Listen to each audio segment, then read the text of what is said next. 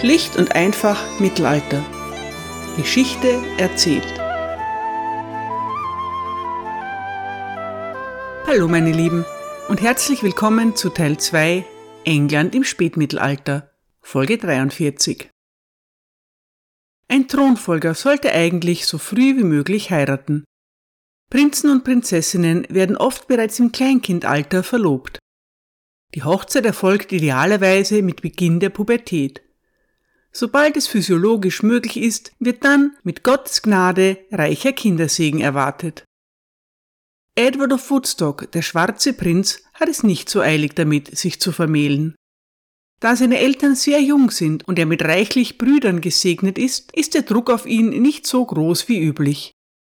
So hat der englische Thronfolger Zeit dafür, auf die richtige zu warten. Natürlich erwartet sein Vater, dass eine ausländische Prinzessin heiratet und ein kontinentales Bündnis schmiedet. Ein Chronist schreibt, Zitat, er hätte so hoch greifen können, wie er wollte, denn es gab keinen Kaiser, König oder Prinzen unter dem ganzen Himmel, der nicht überglücklich gewesen wäre, wenn er in seine Familie aufgenommen worden wäre. Zitat Ende. Der europäische Heiratsmarkt steht ihm offen, aber der schwarze Prinz heiratet aus Liebe mit den Worten eines zeitgenössischen Beobachters Seine Wahl überraschte viele Menschen sehr. Das ist ein wahrhaft englisches Understatement. Heute geht es um Joan of Kent Teil 2 Plötzlich Prinzessin Joan of Kent ist eine Halbcousine von König Edward III. Sie hat mit der Auflösung ihrer Ehe mit dem Earl of Salisbury einen veritablen Skandal verursacht. Der eher unbedeutende Ritter Thomas Holland hatte plötzlich erklärt, der rechtmäßige Ehemann von Joan zu sein, und sie hat keine Einwände erhoben. Nun lebt Lady Holland als pflichtbewusste Ehefrau auf ihren Landgütern. Sie bekommt zumindest fünf Kinder, von denen vier überleben, zwei Buben und zwei Mädchen.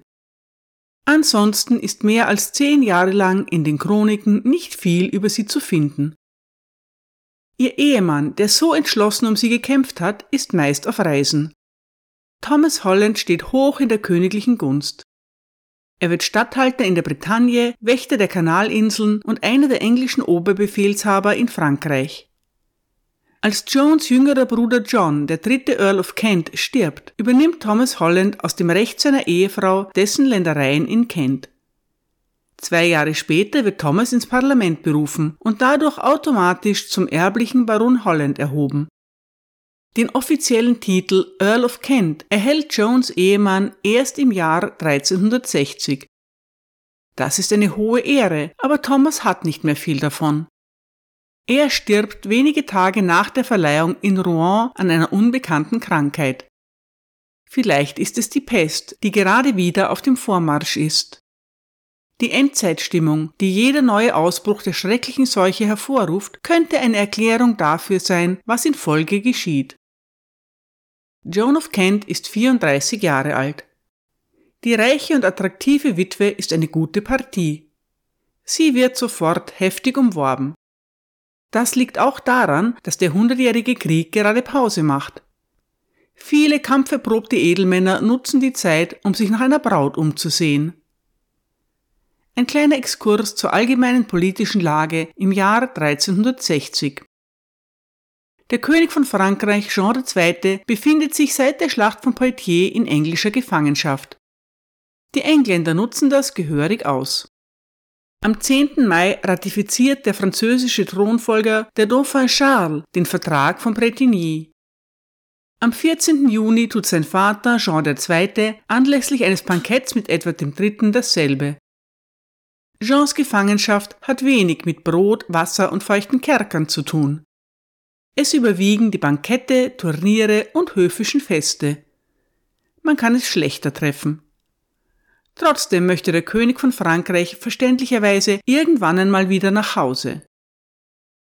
Der endgültige Friedensvertrag wird am 24. Oktober 1360 in Calais geschlossen. Kraft dieses Vertrags erhält Edward III. umfangreiche französische Gebiete. neben Guyenne und der Gascogne auch das Poitou, das Angenais, das Périgord, Ponthieu, Calais, die Grafschaft Guyenne und noch einiges mehr. Die Sensation dabei ist, der König von England hält diese Ländereien nun aus eigenem Recht. Er muss dem französischen König dafür nicht huldigen. Darüber hinaus legt der Vertrag fest, dass alle Inseln, die der König von England jetzt besitzt, nicht mehr unter der Oberhoheit des Königs von Frankreich stehen. Der Vertrag von Bretigny soll die feudalen Hierarchien, die so viele Konflikte verursacht haben, entwirren. Der König von England verzichtet dafür auf sämtliche Ansprüche auf den französischen Thron. Zusätzlich muss Jean II. die absurde Summe von drei Millionen Écus Lösegeld zahlen. Nachdem er eine Million gezahlt hat, wird der französische König freigelassen, um den Rest aufzustellen. Als Garantie für die Zahlung lässt Jean zwei seiner Söhne, mehrere Prinzen und Adelige, vier Einwohner von Paris und je zwei Bürger der führenden Städte Frankreichs zurück. Die Ritter und Edelleute, die den Krieg zu ihrem Hauptberuf gemacht haben, müssen nun umdenken. Einige verdingen sich als Söldner in den Kriegsregionen Italiens oder marodieren weiter in Frankreich. Andere schließen sich dem Kreuzzug in Osteuropa an. Es gibt aber auch viele, die nun nach England zurückkehren. Sie wollen ihre Finanzen ordnen und wenn möglich eine Familie gründen. Wohlhabende Erbinnen werden dringend gesucht. Joan of Kent geht zunächst einmal daran, ihre Position abzusichern. Anfang 1361 wird den Testamentsvollstreckern befohlen, auf Hollands Ländereien verlassenschaftliche Erhebungen durchzuführen. Joan erhält die Kontrolle über Teile der Grafschaft Kent. Aus den Besitztümern ihres Mannes erbt sie wenig. Thomas Holland hat die Güter seiner Familie nur zu Lebzeiten gehalten. Um ihre Handwerker und Landarbeiter zu halten, beginnt Joan rasch damit, deren Verträge zu erneuern. Sie verlängert Leibrenten und gewährt auch neue Renten an Ritter und Beamte, die bis dahin nur Löhne erhalten haben. Joan ist dazu entschlossen, ihren Rang und ihre Güter zu erhalten. Sie denkt nicht daran, sich, wie so manche andere adelige Witwe, in ein Kloster zurückzuziehen. Auch von einem bei reichen Witwen durchaus üblichen Keuschheitsgelübde ist keine Rede. So mancher heiratswillige Edelmann beginnt zu hoffen. Laut einer zeitgenössischen Chronik der Franziskaner von Rouen ist Joan eine der schönsten und edelsten Damen der Welt. Der Autor sagt, dass viele Ritter, die König Edward und dem schwarzen Prinzen große Dienste erwiesen hatten, diese nun bitten, in ihrem Namen mit ihr zu sprechen. Laut der Chronik ist der schwarze Prinz tatsächlich dazu bereit, für einen seiner Ritter bei der schönen Witwe zu werben. Ich lasse den Franziskaner von Rouen selbst erzählen. Zitat Der Prinz sprach im Namen des besagten Ritters mehrmals mit der besagten Dame. Es lag ihm sehr daran, zu seinem eigenen Vergnügen die besagte Dame zu besuchen, die seine Cousine war. Er betrachtete ihre große Schönheit und ihr sehr anmutiges Aussehen, was ihm große Freude bereitete. Und als der Prinz einmal im Namen des besagten Ritters mit der besagten Gräfin sprach, antwortete die Gräfin, dass sie niemals einen Ehemann haben würde. Und sie, die sehr schlau und klug war, sagte dies viele Male zum Prinzen. Ach, sagte der Prinz, schöne Cousine, wenn ihr nicht einen meiner Freunde heiraten wollt, wird euch eure große Schönheit zum Nachteil gereichen. Und wenn ihr und ich nicht eine gemeinsame Abstammung hätten, gäbe es keine Dame unter dem Himmel, die ich so sehr schätzen würde wie euch. Dann wurde der Prinz von der Liebe zur Gräfin überwältigt. Und die Gräfin begann zu weinen, wie eine Frau, die raffiniert und voller Tücke ist. Und dann fing der Prinz an, sie zu trösten und sie zu küssen, da er über ihre Tränen sehr erschüttert war, und er sagte zu ihr Schöne Cousine, ich habe im Namen eines der tapfersten Ritter Englands zu euch gesprochen, der darüber hinaus von hoher Abstammung ist.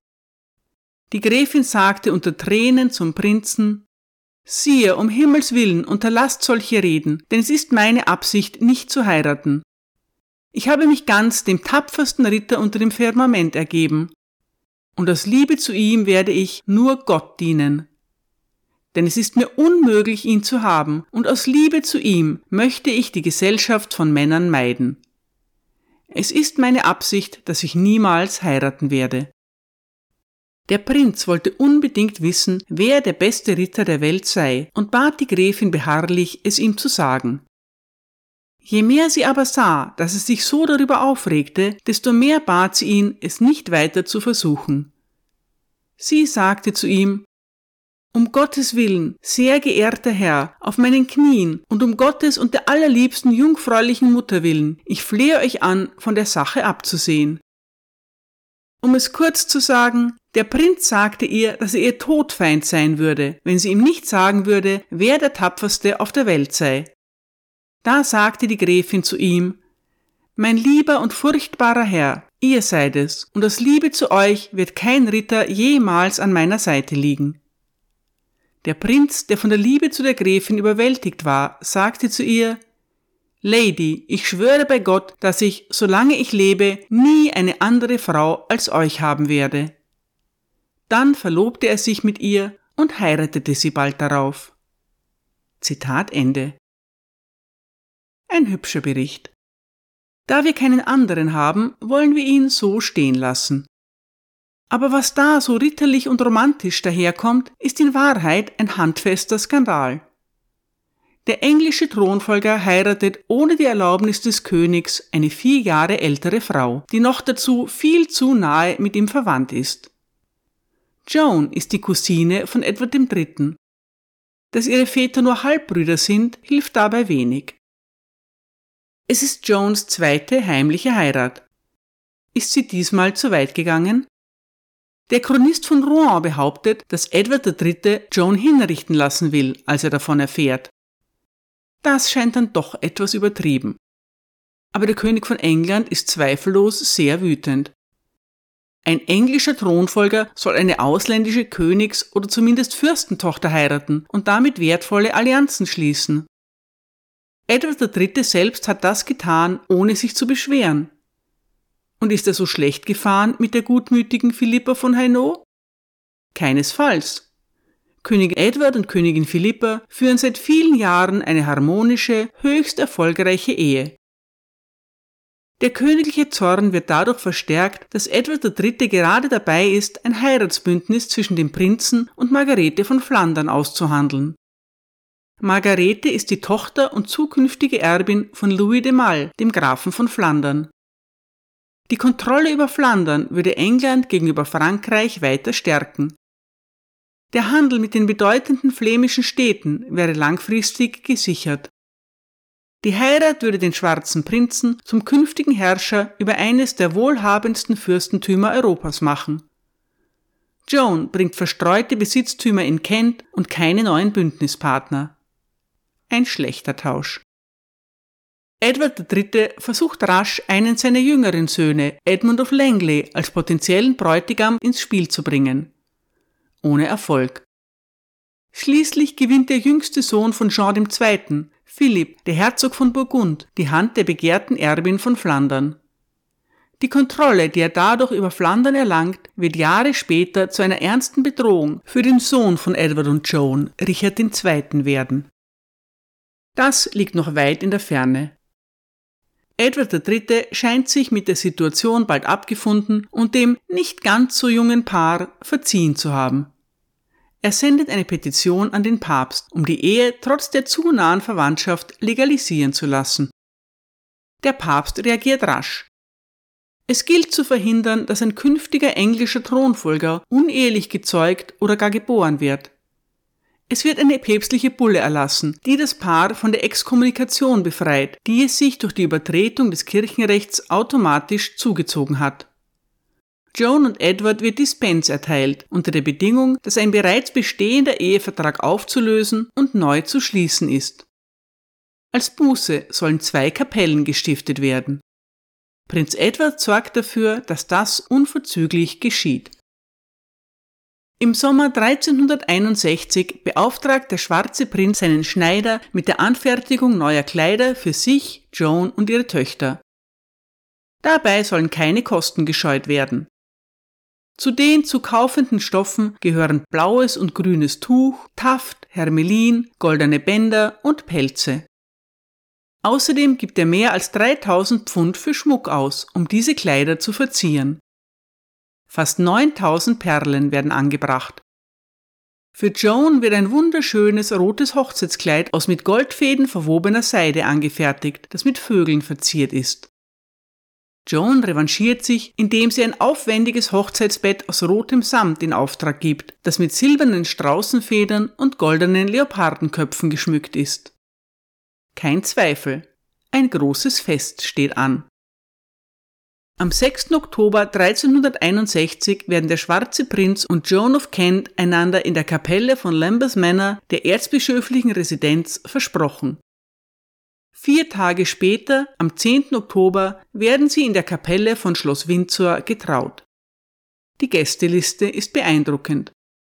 Zu den hohen Geistlichen gehören der Bischof von Winchester, der Bischof von Lincoln, der Bischof von Salisbury und der Bischof von Worcester. Ebenfalls anwesend sind die Brüder des Prinzen, John of Gaunt, Edmund of Langley und Thomas of Woodstock. Sein ältester Bruder Lionel of Antwerp ist als Gouverneur von Irland leider verhindert. Auch die meisten wichtigen Magnaten des Landes geben dem Paar die Ehre. Auffallend abwesend ist nur einer. Jones geschiedener erster Ehemann, der Earl of Salisbury. Der König von England liebt seinen ältesten Sohn und will sich nicht mit ihm überwerfen. Er schenkt dem Paar zur Hochzeit Juwelen im Wert von über 1500 Pfund. Eine kleine Spitze kann es sich aber nicht verkneifen. Das festliche Turnier, das anlässlich der Vermählung in Sheepside abgehalten wird, trägt das Motto Die sieben Todsünden. Anthony Goodman schreibt, Zitat, bei aller Fröhlichkeit, die in Windsor herrschte, hatten einige der Teilnehmer sicherlich gemischte Gefühle gegenüber der Hochzeit, in der Tat wäre es für den Prinzen und Joan ein leichtes gewesen, von dem zurückzutreten, was einige als ihre selbstherrliche und unverantwortliche Torheit angesehen haben müssen. Sie hätten sich voneinander trennen können mit der Begründung, dass ihr ursprüngliches Eheversprechen ungültig sei. Vielleicht wurden sie vom König und ihren nahen Verwandten unter Druck gesetzt, sich zu trennen. Doch abgesehen von ihren starken Gefühlen füreinander waren beide wahrscheinlich der Ansicht, dass es nicht mit ihrer Ehre vereinbar gewesen wäre, einen Rückzieher zu machen. Jones Ruf wäre endgültig ruiniert gewesen, denn sie war eine reife Frau von hohem Rang, deren unverbesserliche Begierde den hoch angesehenen Prinzen in eine unerlaubte Affäre verwickelt hatte. Zitat Ende. Der anonyme Chronist von Canterbury schlägt einen durchaus kritischen Ton an. Zitat Dem Paar war eine päpstliche Dispens erteilt worden, und die hatten sie auch nötig.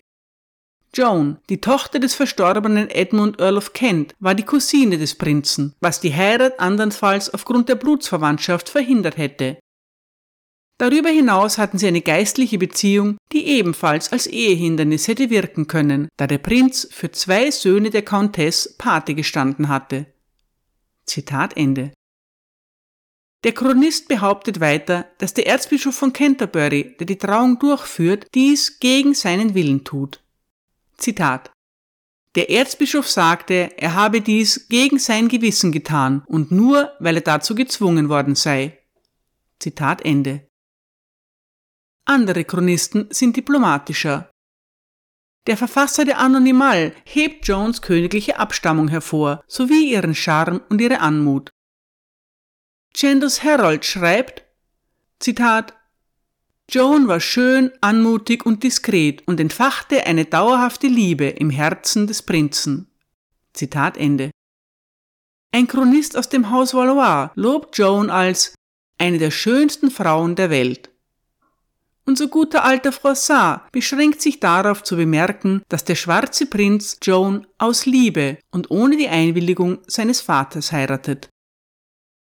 Prinz Edwards Biograf Michael Jones schreibt, Zitat, was auch immer die Beweggründe des Prinzen für die Heirat mit Joan waren, es ist bemerkenswert, dass er seine Liebe zu ihr in einer Zeit der Pest erklärte, in der die Überlebenden, wie der florentinische Schriftsteller Giovanni Boccaccio feststellte, oft ihre Hemmungen ablegten und das Leben in vollen Zügen genossen, als gäbe es kein Morgen.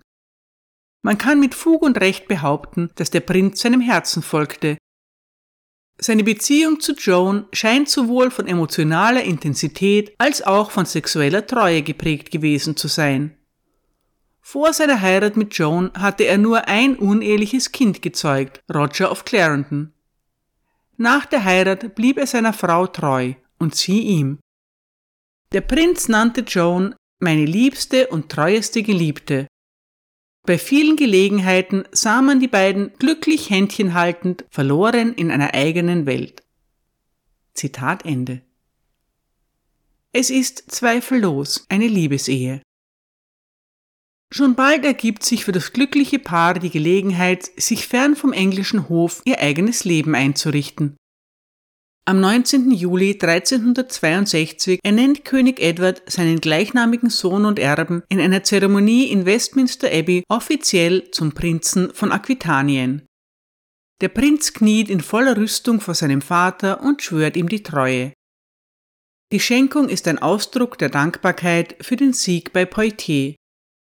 König Edward erklärt, wie üblich in einem endlos langen Wurstsatz, aber doch auch poetisch, Zitat, in der Absicht, euch durch eine großzügige Belohnung zu ehren, haben wir euch, der ihr in letzter Zeit in der Gascogne, wo die Stürme des Krieges tobten, um unseretwillen den Staub des Sommers, den Schweiß des Feldzugs und die Mühen der Schlacht nicht abgelehnt und unter dem Namen und Titel eines Leutnants die Last unserer Sorgen getragen habt, das Fürstentum, die Ländereien und die Provinz Aquitanien übertragen. Zitat Ende. Das neu geschaffene Fürstentum Aquitanien umfasst die Gebiete im Südwesten Frankreichs, die Edward III. und seinen Erben im Vertrag von Bretigny in voller Souveränität übertragen worden sind. König Edward hat erkannt, dass es notwendig ist, die Gascogne und die angrenzenden Gebiete unter einem Herrscher zu vereinen.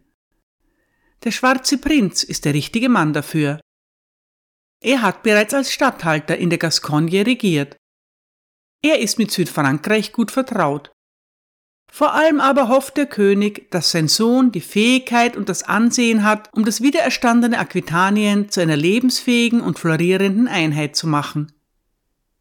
Vielleicht denkt der König auch, dass die Beziehung zu seinem ehrgeizigen Sohn Schaden nehmen könnte, wenn dieser weiterhin mit seinem eigenen Hof in England residiert.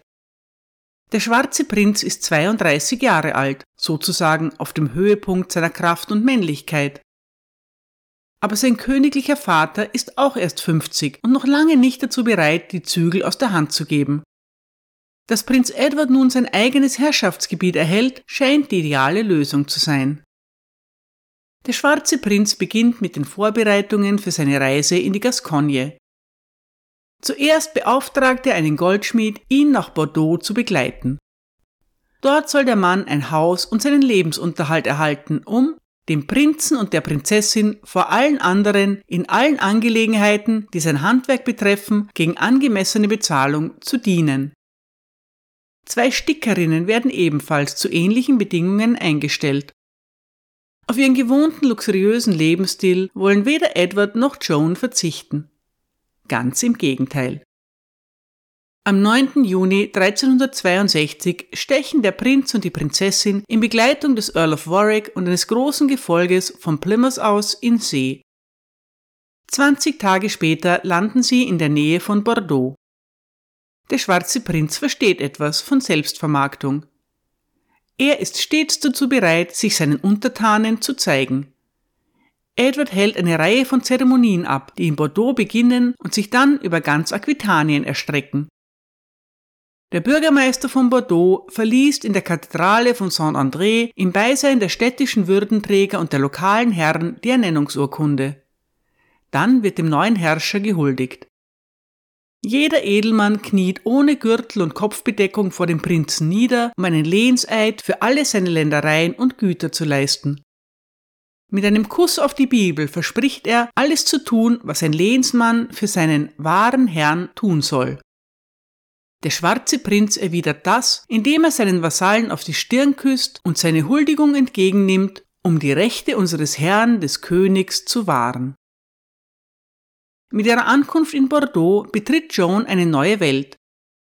Der okzitanischen Sprache ist sie nicht mächtig, aber höfische Unterhaltungen auf Normanno-Französisch sind mit dem höheren Adel allemal möglich. Das Klima ist mild bis warm und die Versorgungslage ist prächtig. Viel besser als in Bordeaux kann man im mittelalterlichen Europa kaum leben. Joan sorgt von Anfang an für Aufsehen. Sie führt neue Moden in der Gascogne ein.